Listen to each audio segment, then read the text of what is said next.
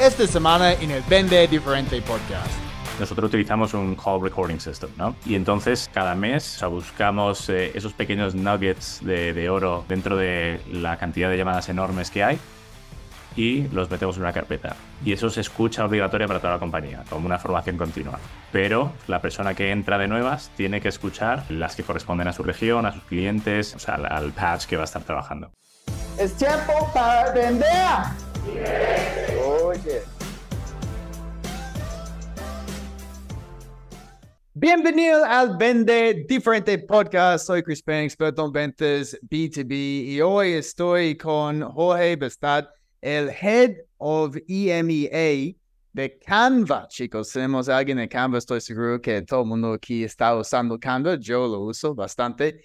Chicos, y vamos a hablar sobre cómo sacarle mejor de ti y también de tu equipo de ventas, específicamente las personas que están trabajando en el sector de tecnología, vendiendo tal vez productos software as a service. Entonces, Jorge, amigo, bienvenido al Vende Diferente Podcast. ¿Qué tal todo? Muchas, muchas gracias, Chris. Eh, encantado de estar aquí. Hoy, muchas gracias por aceptar la invitación. Yo soy súper fan de, de Canva, lo uso, lo recomiendo para todos mis clientes, para hacer sus piezas gráficas en las redes sociales uh, y también para construir sus presentaciones. Pero hoy el tema es más en, en cómo sacar lo mejor de nuestro equipo de ventas. Um, y yo sé que tienes mucha experiencia trabajando con equipos de ventas SaaS, ok, en el sector de tecnología. Uh, ¿Cuál es la diferencia principal para ti entre un equipo de ventas que venden productos como SaaS y uh -huh. un equipo de ventas que vende productos más tradicionales en los sectores como salud, industrial, construcción, gobierno, cosas así? Sí. Eh, es eh, buena, buena, pregunta. Eh, normalmente los productos un poco más transaccionales eh, suelen acarrear menos complejidad a la hora de, de elegir un producto, ¿no? Entonces es, es un, un, comprador que le enseñas el producto, sabe un poco lo que quiere y ya lo, lo compra directamente.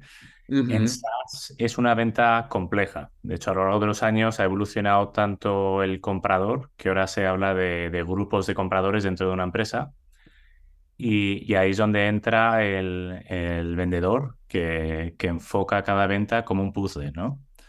Eh, eh, las compañías deciden cómo solucionar ese puzzle mediante diferentes metodologías de, de ventas que, que, podemos hablar, -huh. pero sobre, sobre todo eh, en cuanto se encuentran con, con, ese puzzle, el trabajo del vendedor ya se, se pasa a, a, ver cuáles son los diferentes aspectos, o, o bien que entiendan bien el producto, que entiendan bien cómo se equipara con la competencia, precio, legal, las métricas que diferencian eh, el éxito de ese producto frente a otros. O sea que ya entras dentro de una complejidad más, eh, más sofisticada. Ok, estás diciendo una palabra que no conozco ahí. ¿Pujen? ¿Pujen? ¿Dijiste? Eh, no, o que, que pujen. Ah, que pujen, empujen, ¿sí? Sí, sí, sí. Ok, sí. Uh, es empuja. Sí, sí, sí. Sí, verdad que tengo la, el acento madrileño que no me lo, no me lo quito. Así, así. Um, estoy de acuerdo, estoy de acuerdo que es más, es más complejo, ¿ok? Y a veces hay, hay varios tomadores de decisiones involucrados. Para ti, cuando estamos vendiendo productos SaaS, obviamente el usuario final es, es muy importante conocerlo, uh, entender bien su necesidad, uh, porque es la persona que va a usar el producto, pero muchas veces este no es la persona con mayor influencia. Y en este proceso, ¿quiénes son las personas que generalmente tienen más influencia que el vendedor tiene que conocer que generalmente eh, puede ser más, más complicado conocer en el proceso. Aquí hay que, hay que definir dos modelos de ventas diferentes, que uno es eh, eh, product-led growth. El otro es sales-led growth, ¿no? Entonces, product-led growth al final es le, el comprador puede utilizar el producto desde ya. De hecho, una, un, un gran parte de las compañías están cambiando un poco este modelo porque está funcionando muy bien eh, y vas a ver que las páginas de las compañías que tienen eh, un poco esta dinámica de product-led growth, el call to action en la página web es eh, free trial en vez de book a call with sales, ¿no? Ajá. entonces, eso, en, si nos referimos a below the line o above the line, o sea, el concepto de below the line suele ser user buyer, ¿no? He utilizado el producto, me gusta, mi equipo lo ha utilizado y yo tengo capital para poder comprárselo a mi equipo. Ahora, si hablamos más de eh, above the line, ya estamos hablando de C-levels, ¿no?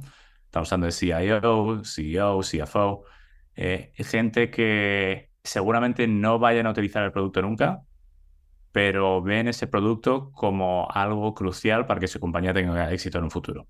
Entienden la visión de su compañía, entienden la visión del, producto y cómo va a evolucionar ese partnership con tu compañía.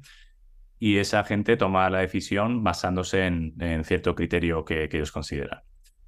Eh, últimamente sí que estamos viendo una tendencia de que es como un sandwiched approach. Eh, sí. Una vez ya hay critical mass en, en, la, en below the line, eh, hay alguien C-level que le sale la bombilla y dice, oye, aquí hay gente que está utilizando el producto, seguramente hay otra gente que lo podría estar utilizando, así que vamos a ver, vamos a ver cómo lo comparamos para toda la compañía. Y, ahí influye mucho la, dirección del vendedor. ¿no? Sí, me, encanta, me encanta esos dos enfoques porque vendiendo un producto como Canva, ah, yo sé que Canva depende mucho de, de free trial o incluso pues la gente puede usar la plataforma gratis Ah, entonces, esto es parte de, de Product-Led Growth. Entonces, cuando tu equipo está acercando una cuenta, tal vez, pues, enterprise, una cuenta grande, tienen varios usuarios dentro de esta empresa que están usando la plataforma gratis. Ah, entonces, ¿cómo están manejando como ambos, ambos líneas de Product-Led Growth? Pero luego diciendo, mira, todo el mundo está usando Canva, ¿ok? La gente le gusta usar el producto, pero ahora tienen que tener una conversación con el COO, uh, CTO o CEO y tienen que tener conversaciones más sobre uh, optimizar costos operacionales, mejorar ventas, aumentar participación en el mercado. Sí. Eh, una vez, eh, una vez, eh, bueno, y esto relacionado a Canva o, a, otras compañías de Product-led Growth, una vez ya tienes ese critical mass, ya lo está utilizando la gente, normalmente hay alguien en tech, o sea, el, que sea el dueño de la tecnología de la, de la compañía, que diga, oye, hay mucha gente utilizando este producto y no es una herramienta aprobada por nosotros. Entonces, eh, de hecho, los dos principales dolores de cabeza que tienen los CIOs y los CTOs es, primero, eh, la gente está utilizando los productos que hemos comprado y, segundo, eh, la gente está utilizando otros productos que no hemos comprado, ¿no? O sea, todo lo que, lo que se habla de Dark IT. Ajá. Eh, entonces, cuando Product-led Growth da pie a que el C-Level se, se, preocupe de, del Dark IT, pero también lo vea como una ventaja, porque diga, mira, la gente ya ha tomado la iniciativa de seleccionar una herramienta por nosotros, porque es la que están utilizando. Eh, entonces, llegado a ese momento, el rol del vendedor eh, es casi como un maestro de ceremonias. Sabe los casos de uso de, los user buyers, sabe los casos de uso para el C-level y sabe muy bien cómo navegar eh, tanto objeciones legales, de precio, de, de, muchas, muchos aspectos, ¿no? Y, en, esa, en esa danza bastante delicada de, ventas dentro de la compañía, eh, al final el, vendedor tiene que tener, eh, tiene que armar a los champions y a, la gente que está tomando la decisión con, eh, con un camino claro de cómo se compra un producto. Porque los vendedores están vendiendo el producto todos los días y hablan con, con, con 800 C-levels, me imagino que al, al año. Entonces saben muy bien cuáles son las métricas importantes para que ellos puedan vender el producto interno también. esa es una palabra interesante que mencionas aquí, champion, ah, porque pues hemos conversado sobre esto en el podcast antes. y una pregunta que yo recibo mucho es, Chris, ¿cómo identifico mi, mi champion? Porque si hay cinco o seis personas involucradas en el proceso, tal vez podemos identificar a alguien que pensamos, ok, esta persona va a ser mi champion.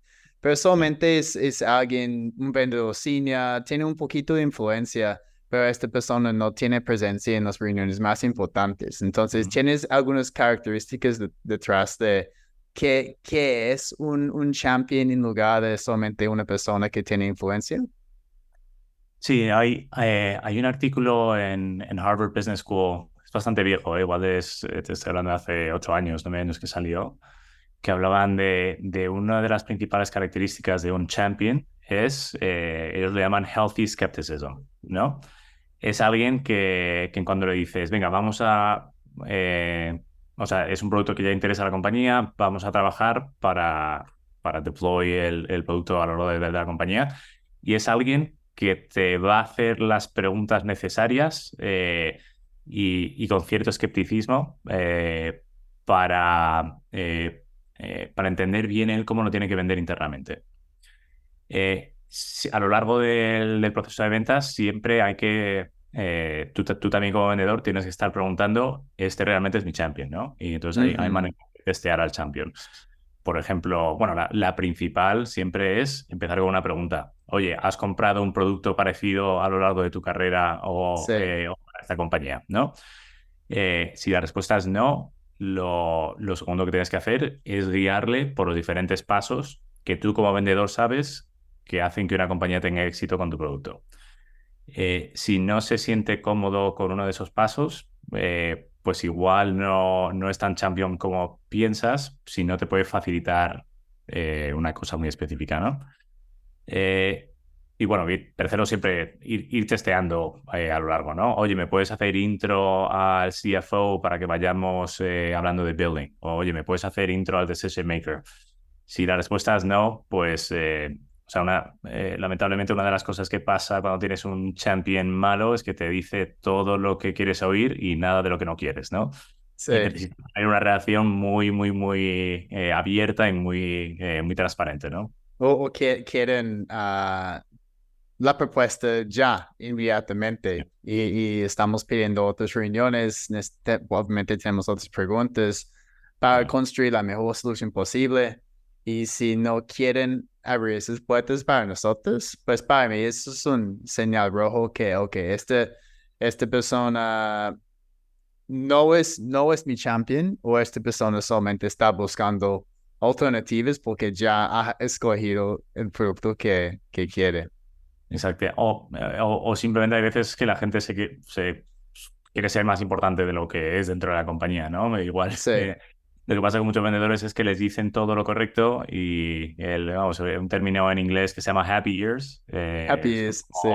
oídos contentos, ¿no? Que están escuchando todo y el vendedor ya, Buah, esto, esto va a cerrar. Pues no, no, no. O sea, don't, get happy ears, ¿no? Que tienes que hacer es asegurarte al 100% de que la persona te va a decir todos los, los, los riesgos que, que pueden hacer que se caiga ese deal, ¿no? Sí, no, y me encanta la pregunta que compartiste con nosotros, que es pues tienes experiencia comprando este tipo de solución antes, porque siento que muchos vendedores, por no hacer esta pregunta, uh, no, no identifican su champion, porque piensan que esta persona es el champion, pero si hacemos la pregunta y ellos no entienden muy bien cómo comprar esa solución, quién está involucrado, y obviamente nosotros sí tenemos experiencia porque hemos estado dentro de este, esta situación antes. Entonces, incluso podemos usar nuestra propia experiencia para guiar a este vendedor y tal vez, no vendedor, este, este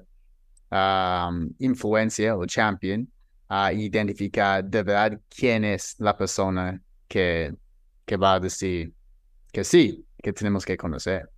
Sí, yo he estado, eh, bueno, estado gran parte de mi, lado, de mi vida en la parte de vendedor eh, en los últimos cinco o seis años está en la parte de comprador también. Eh, y te digo que a, veces en la parte de comprador eh, también es difícil. ¿no? Es decir, tú llegas a una compañía nueva, ves un producto que has utilizado en tu vida anterior y dices, bueno, pues esto es un, es un producto que quiero comprar ya, pero te das cuenta de que cada compañía es un mundo, ¿no? Entonces, a veces la guía de alguien de ventas que te puede guiar por cómo comprar el producto es, es, es muy, muy, muy, muy importante. Es, es 100% correcto. Y hoy quiero tomar un, giro hacia más como la gestión del equipo comercial, ¿ok? tú estás dirigiendo un equipo comercial en este momento en, en Europa y Middle East para Canva. para ti, ¿cuáles son las principales características que buscas uh, el momento de contratar un vendedor nuevo para vender SaaS? Eh, tengo que decir que ha ido cambiando a lo largo de mi carrera. Eh, y, o sea, yo em, empiezo todos los roles eh, identificando cuál es el, perfil ideal, o sea, haciendo una, una, lista de características, o sea, definida al, al, dedo de lo que creo que es, que es importante. Eh, hay, hay skills humanos que, que son no negociables, ¿no? Hablamos de resiliencia, la habilidad de escuchar, la, habilidad de, buscar soluciones creativas. Por eso yo decía que a veces las, las, ventas son complejas. Si alguien puede buscar una solución creativa a solucionar un problema muy específico, eh, la habilidad de, de, juntar equipos internos, equipos dentro de nuestra compañía para solucionar un problema que tenga el cliente. hay varias, varias cosas ahí eh, que son importantes para ventas. Eh, luego, eh, una de las cosas que habla Jason Lemkin que, que ayudan mucho, que ya son como tier 2, eh, es que haya vendido un, producto parecido, o sea, no, eh, parecido en el sentido del, del, ACV, del Average Contract Value, y de la complejidad de la venta, ¿no? Porque sí que es, es, muy complicado igual pasar de vender eh, licencias por, eh, pues 40 libras eh, al mes a pasar a vender contratos millonarios. Eh, la venta es muy diferente y, y, hay, un, hay un salto, ¿no? Sí. pero son, son cosas que luego si, si ves que, que las primeras, eso, la, de, la calidad humana de la persona, la, habilidad de comunicar, de, de buscar, de, comunicar una visión, de transferir una visión al, al cliente, de buscar soluciones complejas a problemas está presente en una persona y ves que es una joya en bruto, eh, casi te digo que lo otro se lo puedes, eh, se lo puedes enseñar. Le puedes enseñar el producto, le, puedes enseñar el mercado específico, le puedes enseñar eh, cosas muy, muy diferentes. Y luego hay gente que son muy diferentes y que tienen mucho éxito, que simplemente nadie les había dado una oportunidad. me ha pasado varias veces en mi carrera de de alguien que trabajaba en algo totalmente no relacionado con ventas, que le he puesto en ventas y ha tenido muchísimo éxito. Eh, pero eso, porque es eh, alguien que, que, no se rendía ante nada, que era una persona muy creativa, muy, muy, eh, muy comunicativa y problem solver, ¿no? Y para todas esas cosas tú puedes identificar en el proceso de contratación con el vendedor. Es, es, es, difícil, pero como, como decía, o sea, lo primero es mapear esa persona ideal Ajá. Lo es mapear el proceso de selección. Entonces, eh, el proceso de selección tiene que ser igual para todo el mundo. Eh, que eso a veces en, las startups, a veces es como, bueno, habla con este, habla con este. No, tiene que ser, eh, hay que quitar todo el bias posible, tiene que ser igual. definir muy bien las preguntas que va a hacer cada, cada persona. y luego, pues hay, hay preguntas que se hacen que da igual la respuesta, lo que más importa es eh, todo lo que no se dice, ¿no? Eh, para, ti, ¿cuál, ¿cuál, es como una pregunta súper importante que vas a hacer en, en todas sus entrevistas con un vendedor? Como tal vez es una pregunta donde la respuesta sí es, es blanco o negro. La respuesta va a definir si esta persona sigue en proceso. Sí, eh, durante el proceso, eh, igual estoy contando demasiado aquí por, por si hay alguien escuchando, pero normalmente eh, me gusta tirar una objeción. Si digo, mira, Chris, gracias por entrevistar, tenemos candidatos bastante fuertes, así que no sé si, si tiene sentido seguir con, el proceso, pero, pero bueno, dime tú si, si te interesa. Entonces, lo que estoy buscando no es, no es lo que diga, estoy buscando el que, que sea resiliente, ¿no? Y el que diga, el que, eh, o sea, le, hemos tirado un curveball y a ver qué hace con, con, ese obstáculo que le hemos tirado, ¿no? Entonces, tirándole pequeños obstáculos a lo largo de las entrevistas. Eh, lo, segundo, eh, o sea, la, la, primera pregunta que hace todo el mundo. si te digo, Chris, cuéntame sobre, sobre ti. O sea, ¿cuál es tu historia? Lo que quiero es que, me, que siga una evolución lógica e entretenida de su historia. O sea, lo que más sabemos es de nuestra, nuestras vidas, ¿no? Y si no es capaz de comunicar algo eh, de una manera lógica sobre su vida, pues entonces ya me dice que esta persona no, no va a cuadrar, ¿no?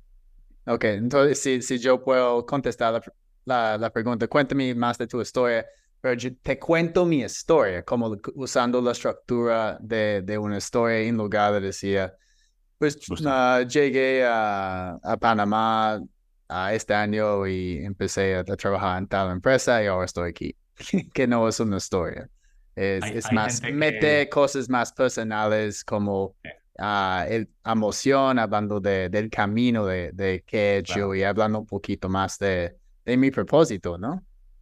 Claro, ahí es, ahí es lo que, lo que busco, es eso. Si, si lo que más sabemos es, son nuestras, nuestras vidas y nuestro, nuestro yo interior, eh, ¿cómo eres capaz de crear una historia de manera interesante? Eh, para que yo, yo al final diga, mira, no sé, no sé si vamos a trabajar juntos, pero me parece súper interesante tu vida. Aunque hayas tenido una vida, incluso si has tenido una vida aburrida, que nadie la tiene, ¿eh? Eh, pero incluso si has tenido una vida muy, muy estructurada y muy así, todo el mundo es capaz de contar su vida de una manera excitante. Sí. Eh, y entonces, eso a la hora de, de comunicar la historia de Canva o la historia de cualquier producto, es muy importante porque hay, hay, productos que son, que son muy exciting o hay productos que no son tan exciting, pero que son claves para la compañía. Eh, y, esa, y esa manera de comunicarlo es muy importante. Y, y uno de los retos más grandes para las empresas uh, SaaS es el ramp time, ¿ok? Porque muchas de estas empresas tienen alta rotación de empleados, ¿ok? Uh, o tienen que escalar rápidamente porque están uh, consiguiendo crecimiento exponencial y tienen que contratar un vendedor nuevo cada mes o más de un vendedor, puede ser varios, um, y quieren asegurar que esos vendedores están operando a un nivel óptimo lo más rápido posible. Um, algunas, para, algunas empresas pueden durar hasta seis meses uh, o más para que el vendedor esté como dando todo, todo lo mejor para ellos. Um, ¿Qué estás haciendo en estos primeros meses para optimizar el ramp time con estos vendedores? Sí, hay, hay varias cosas que, que, hacemos y que he ido haciendo a lo largo de, de mi carrera. Eh, la, la, primera es el primer mes, olvídate de, de ventas. O sea, el, primer mes eh, tienes que entender perfectamente el cliente, tienes que entender perfectamente el producto eh, y, casi tienes que poder tomar el rol de customer support. Porque si realmente has entendido perfectamente el producto o has entendido perfectamente el cliente, luego a la hora de hablar con ellos, o sea, va a ser, eh, es otro tipo de conversación, ¿no? Segundo, y esto te vale también a la hora de, de, asignar tareas a alguien un poquito más senior dentro del equipo, es formar un buddy system en que la responsabilidad de, del onboarding no solo caiga sobre el manager, sino caiga sobre su buddy, ¿no? Entonces, con este, con este Body System, la persona empieza a escuchar la voz del cliente y a entender muy bien, eh, o sea, cómo, cómo empiezan a, eh, a surgir estos, eh, esos objections o esos pequeños snippets de comunicación importantes. y luego, tercero, que esto lo, bueno, lo, llevo implementando igual los últimos tres años, que funciona muy bien, es eh, nosotros utilizamos un call recording system, ¿no? Eh, en nuestro caso, eh, utilizamos Gong. Y, y entonces, cada, cada mes, o sea, buscamos esos pequeños nuggets de, de oro de, que, de, dentro de la cantidad de llamadas enormes que hay y los metemos en una carpeta. Y eso se escucha obligatoria para toda la compañía, como una formación continua. Eh, pero la persona que entra de nuevas tiene que escuchar eh, todas, o sea, eh, las que corresponden a su región, a sus clientes, eh, o sea, al, patch que va a estar trabajando. Entonces, eh, yo creo que más escuchando. Sí. Sí, tengo una pregunta. esos nuggets de oro son uh, frases que un vendedor ha usado para vender muy bien o, conectar con el cliente o fue una manera en que estaban explicando los beneficios o conectando los beneficios con la necesidad. Danos un ejemplo de, de qué es un nugget de oro dentro de una grabación. Eh, pues puede ser todas esas cosas. Es decir, yo creo que todo el mundo dentro de la compañía hace una cosa mejor que el resto, ¿no? Ya sea comunicar el value mejor, eh, ya sea handle an objection mejor. Eh, lo que pasa es como ese conocimiento vive en la cabeza de todos los vendedores, a veces cuesta juntarlos todos. Entonces, un, ejemplo es cuando alguien ponía una objection de eh, cuando entramos en Europa por primera vez en Canva, que no teníamos clientes europeos, pues eh, la persona que más sufría con esto era mi equipo alemán. Eh, porque los, los, los, alemanes son muy de enséñame otros clientes alemanes o si no, no voy a trabajar contigo. Ok. pero mi, mi equipo alemán estaba tan acostumbrado a eso que ya tenían perfectamente hecho el, el objection handling. Y, justo de la casualidad de que uno de los, eh, de los clientes no eh, estaba basado en Alemania, pero no hablaba en alemán, así que lo grabamos en inglés. Y la primera vez que lo escuché, dije, pero bueno, esto, esto lo tengo que escuchar el resto de la compañía. Y desde entonces, pues subieron, eh, cuando teníamos ese objection, subieron nuestros conversion rates muchísimo. pero porque ese pequeño nugget of gold que no había escuchado antes porque estaba en alemán, lo sabían expresar a la perfección. Pero la, la, conversación era en alemán. Es, esa justo no, esa justo no porque... No, era en inglés. Sí, sí, esa justo porque era, porque era en inglés. Pero, Pero... ese sería más chévere si identificaban un nugget en alemán y lo hicieron en inglés para compartir con todo el mundo. Bueno, yo, yo creo que el futuro de estas herramientas de, de recording va a ser eh, el, el, translating in real time, ¿no? Eh, para, eh, bueno, o, retroactivamente también, sobre todo para los managers de ventas, porque yo tengo, tengo managers de ventas que, eso, que llevan una región en la que no hablan, eh, no hablan el idioma específico y sí que les cuesta dar esa, ese feedback. Sí. Eh, pero bueno, el futuro con AI se ve bastante claro, ¿no? Que los translations van a cambiar bastante con ese tema.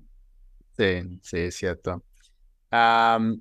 Entonces, has, mencionado que obviamente tiene que entender muy bien el producto, tiene que conocer súper bien este perfil de un cliente ideal, las necesidades de su cliente, uh, tienes el body system, uh, están revisando algunas grabaciones para identificar nuggets.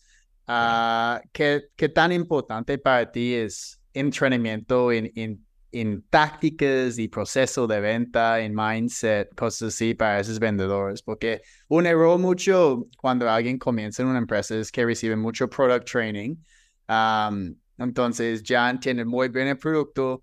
Entonces no es una sorpresa el momento que estén frente a un cliente, hablan sobre el producto, porque solamente han recibido un entrenamiento sobre el producto, pero no han recibido un entrenamiento en, en cómo manejar una conversación de ventas, cosas así. Entonces, ¿qué, qué ¿en qué momento están metiendo entrenamiento en estrategia, proceso, tácticas y, mindset? Eh, sí, esa, esa, es buena pregunta. Eh, o sea, yo creo que el equipo de ventas o, la compañía tiene que tener una, una especie de estrategia establecida de, eh, pues no sé, o sea, nosotros utilizamos MedPeak, utilizamos Sandler, utilizamos Challenge, ¿no? es un poco la estrategia a largo plazo que tiene la, la compañía porque han identificado que funciona bien para ellos. Luego hay tácticas específicas que, que yo creo que ya el, el Head of Sales o, el Sales Manager tiene que identificar que necesitan su equipo porque han visto tendencias dentro del equipo que, que faltan, ¿no? Entonces, eh, nosotros, eh, una táctica que utilizamos, eh, que implementamos el año pasado, fue un, lo que llamamos un Mutual Action Plan, ¿no? Que si tú quieres comprar el producto, pues eh, nos sentamos y digo, Chris, vamos a mapear exactamente los pasos de aquí hasta que firmemos el contrato, eh, de qué tiene que pasar y quién es responsable dentro de, cada uno de esos eventos. E-, eso es algo que tienes que hacer con un champion. Es, es algo que, hay que hacerlo con un champion. Sí. Y si, Y si hay un deal en el pipeline y no tienes un mutual action plan, yo directamente lo pongo close. Eh, o sea, para, para que veas que somos súper estrictos con, con eso. Eh, entonces, cuando... cuando eh, Una pregunta ahí, entonces. ¿Qué haces si alguien no está dispuesto de, de, de ayudarte y construir un Mutual Action Plan? Porque mira, tal vez están uh, solicitando ofertas de, de, cuatro competidores y, y, aún no tienen una preferencia, ¿ok? Ah. entonces si yo estaba solicitando ofertas de cuatro proveedores diferentes y cada proveedor estaba diciendo, Chris, ayúdame con mucho action plan, mi respuesta sería, mira, no, es que no tengo tiempo. Uh, mira, vamos a tener una reunión, te cuento qué está pasando, qué necesitamos, uh, qué, más, qué estamos proyectando para este año, o qué, qué, qué queremos lograr, pero yo no voy a hacer un mucho action plan. ¿Qué, qué, qué haces en este escenario? Ahí, le daría un poco la, la vuelta y diría, eh, Chris, somos el, el vendedor eh, por, por, preferencia, o sea, somos el, el provider of, of choice. Eh, dices, no, vale, pues vamos a ver por qué no. Entonces, es un, es un objection, ¿no? Al final, las ventas es una manera de dar y, y, recoger información. Y entonces, cada, cada momento que esa persona se echa para atrás dentro del proceso de ventas que tiene establecido, es un momento para volver a, mostrar valor y entender bien qué está frenándonos de trabajar juntos. Entonces, si me dices, mira, estamos viendo otros proveedores y todavía no eres el vendor of choice, ah, vale, Chris, vamos a ver por qué no. ¿Qué cosas tienen los otros vendedores que nosotros no tengamos? Y lo traes otra vez de vuelta. Cuando si eres el vendor of choice, pues yo te diría, honestamente, diría, Chris, eh, comprar este producto internamente es, es muy difícil. Te lo quiero hacer lo más fácil posible. Lo que veo que funciona mejor es que tú tengas un set de objetivos que, que vamos a, poner juntos y yo voy a tener unos objetivos que vamos a poner juntos. Y eso nosotros lo llamamos Mutual Action Plan. Eh, si no está dispuesto... ¿Cuál, cuál, serían los, los objetivos que vas a poner dentro de este plan? Pues yo sé que va a cambiar, ¿ok? Para cualquier tipo de cliente, pero generalmente? Sí, eh, generalmente suele ser eh, entender muy bien las métricas de éxito que, que tiene el cliente. Ajá, sí, el cliente. Entender bien eh, la parte legal. y la, parte legal normalmente es donde compañías grandes chocan mucho con compañías grandes y, y es importante ser, ser un poco las expectaciones, ¿no? De decir, oye, mi compañía suele ser bastante estricta con esto, pero podemos ser un poco más relajados con esto. Entonces le ayudas un poco, le armas a, tu champion para, para ciertas cosas. Eh, eh, el setup de, billing. Eh, si has hecho un piloto, entender bien la duración del piloto y qué se hace en cuanto hay éxito en el piloto. y luego mapear exactamente qué hay que hacer hasta la firma. ¿no?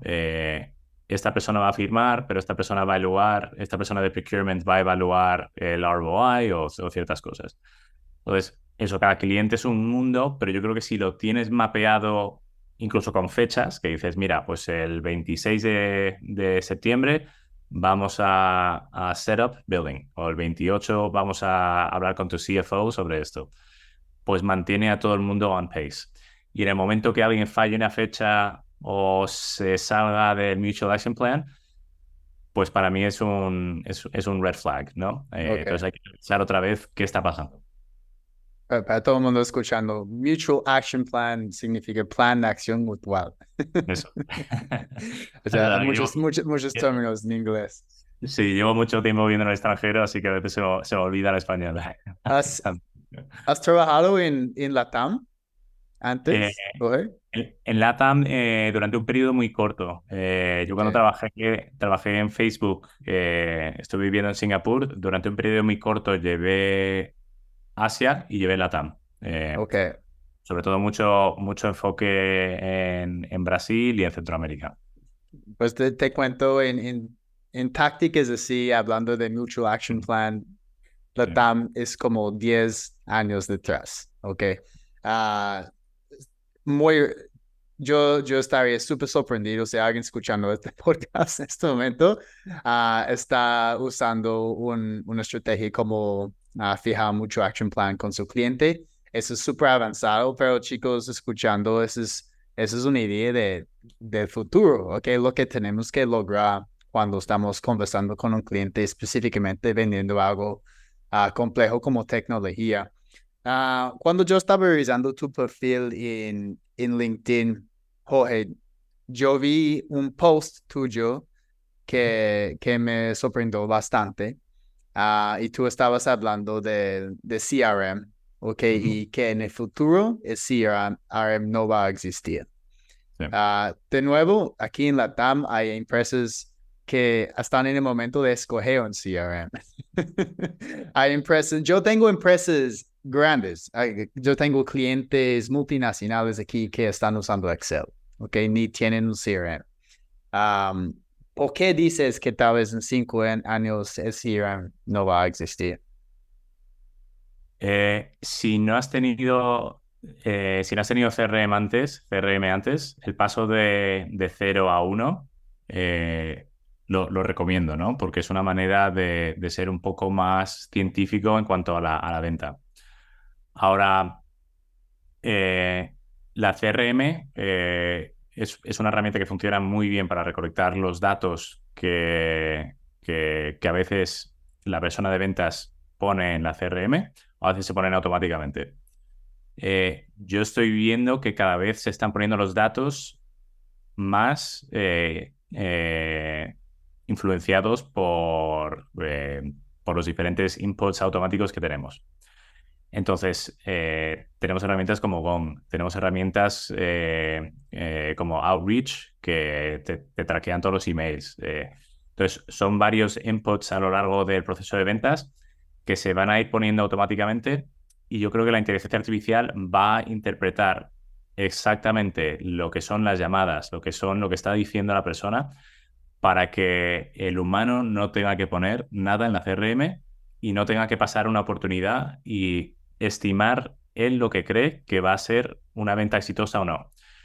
Si la inteligencia artificial coge todos los parámetros automáticos que se han puesto en los deals que han cerrado positivamente, identificas deals que existen esos parámetros, la CRM deja de existir. Entonces, eh, yo lo que busco simplemente es un dashboard que me diga cuáles son los parámetros importantes eh, qué deals cumplen esos parámetros y cuáles no, para yo poder ayudar al directivo de ventas a que esté atento a esos parámetros y que los cumpla. Y a los, días que van a, los que van a cerrar para quitarle cualquier barrera para que cierren más rápido, ¿no? Sí, yo, yo veo un, futuro así. yo diría que obviamente va a pasar primero en Estados Unidos o Europa. Ah, aquí, aquí en la TAM, para mí el CRM es, es una herramienta para gestionar nuestras oportunidades, no, no solamente recolectar data. Ah, el data está entrando al CRM, CRM cada día, hay, hay inteligencia artificial, hay plugins como con Apollo, Lucia, LinkedIn Sales Navigator, podemos enviar info directamente al CRM pero para estar en, control de, de nuestro pipeline, gestionando cada oportunidad que, que llega, siempre estoy ahí mirando mi CRM como un dashboard, como lo, lo que dices. pero hay, para mí hay demasiadas variables dentro de, de una oportunidad ah, para depender solamente de, de inteligencia artificial en, en este momento, en este momento.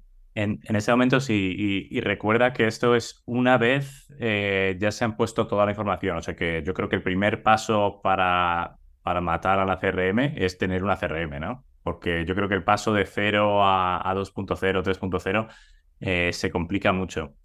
Ahora, te doy, te doy un ejemplo de herramienta que, utiliza, que utiliza inteligencia artificial. Nosotros hacemos forecasting todas las semanas. Eh, Ajá. Esto, todas las semanas el rep eh, pone su forecast de lo que cree que va a conseguir ese, ese quarter. Eh, y luego yo, yo miro a ver si está correcto o no y más o menos lo ajusto y yo se lo, comunico a los fundadores de, de Kama, ¿no?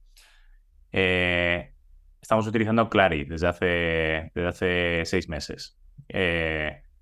normalmente con, con, input y mano teníamos un 5% margin of error, up, up or down. A veces eh, hay gente que es muy conservadora o gente que es un poco muy optimista, ¿no?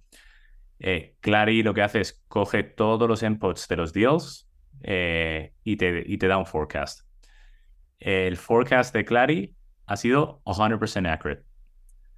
Eh, entonces, eso me dice que cuanto menos podamos utilizar human input o human emotion a la hora de, forecast o interpretar un deal, yo creo que vamos a acertar más. Sí. Pero, pero eso es algo la, gente lo ve un poco con miedo, pero yo creo que es algo positivo porque da pie a que el rep no se tenga que enfocar en nada más que no sea eh, vender el producto, solucionar el, problema tan complejo que es vender un producto dentro de una organización compleja y, no se tiene que, o sea, ya no va a recibir la pregunta siempre de, oye, haz updates tu CRM esa siempre es la peor pregunta para alguien de ventas, ¿no? Es, pues es, algo, es, algo, que es lo único manera a veces que podemos ver si los reps están haciendo su trabajo, ¿ok? ¿Cuántas oportunidades nuevas han entrado al CRM? Para ti, ¿cuáles son los KPIs más importantes cuando mides el desempeño de un rep? ¿Son más uh, leading indicators como número de oportunidades nuevas por día, llamadas, correos, esas secuencias que están ejecutando, o es más en los lagging indicators de cumplir con su cuota cada mes o Q? Yo miro en, en cuanto al forecast, eh, lo, primero que miro es top-down, o sea que soy bastante matemático en eh, cuánto de, cuántas de las oportunidades eh, pasan del, eh, que llamamos el tiempo aceptable de que estén abiertas, ¿no? Late stage Sí. Eh, lo mido con cuántas oportunidades son creadas y cerradas en el mismo Q. entonces tenemos una métrica específica de cuántas podemos hacer y cuál es el pipeline gap que tengo de, de cada una de ellas. Luego ya a la hora de, de, mirar los deals específicos, pues sí que hay un, hay un aspecto humano, ¿no? De, pues oye, tienes un decision maker, eh, tienes un verbal commit, o sea que ya hay varios eh, factores humanos. Pero la, primera parte lo que, me enfoco mucho es el, el pipeline coverage, ¿no? Eh, luego, nuestro producto no, no depende tanto de actividades específicas, o sea, no, no importa tanto de los emails que has enviado o de las llamadas que has tenido, importa más de lo que se ha dicho y lo que se ha comunicado en esas llamadas y la, la habilidad que tiene el, el champion de, de, poder llevar el deal across. La, la, calidad de cada oportunidad que está dentro del pipeline, básicamente. Sí, por eso es como una, es un, es un híbrido entre top, top level y, y un lado más humano de entender bien los deals. Y ese, ese entender bien los deals a veces difiere entre rep. Entonces, por eso siempre digo, la, la, un poco el trabajo de los sales managers es leer a través de lo que se les está contando, ¿no? Eh, tanto a los clientes como, como sus, eh, sus empleados, porque hay, hay muchas personalidades, gente que tiene mucho optimismo, gente que es muy escéptica y, de repente sacan el, el 50% del cuota en el último día, entonces hay, hay gente que es, eh, que es, que es muy diferente, ¿no? Sí, me encanta esto. Entonces, chicos, no solamente como número de actividad por vendedor cada día, es la calidad de los de las oportunidades y que están identificando dentro de las oportunidades en el pipeline. Por ejemplo, si cada oportunidad tiene un mutual action plan. Me, me, encanta este, este enfoque. Ah, listo, Jorge. Entonces, tengo una pregunta más para ti, ¿ok? Ah, pero antes, antes, cuéntanos cómo podemos conectar y aprender más de ti. Sí, pues como has dicho, posteo mucho en, en LinkedIn, eh, un poquito menos en Twitter, eh, pero de, vez en cuando posteo ahí, eh, at Jorge Bestar, y, y, por ahí me puedes contactar. si me escribís, normalmente respondo en, en, un par de días. Genial. Listo, amigo. Entonces, la última pregunta. Has compartido con nosotros muy buenos tips de ventas, ¿ok? Pero ahora yo quiero un tip que, que tú estás haciendo un instrumento para tener una mejor vida, ¿ok? Algo puede ser un hábito, puede ser deporte, cualquier cosa que estás haciendo para vivir una mejor vida cada día que puedes compartir con nosotros.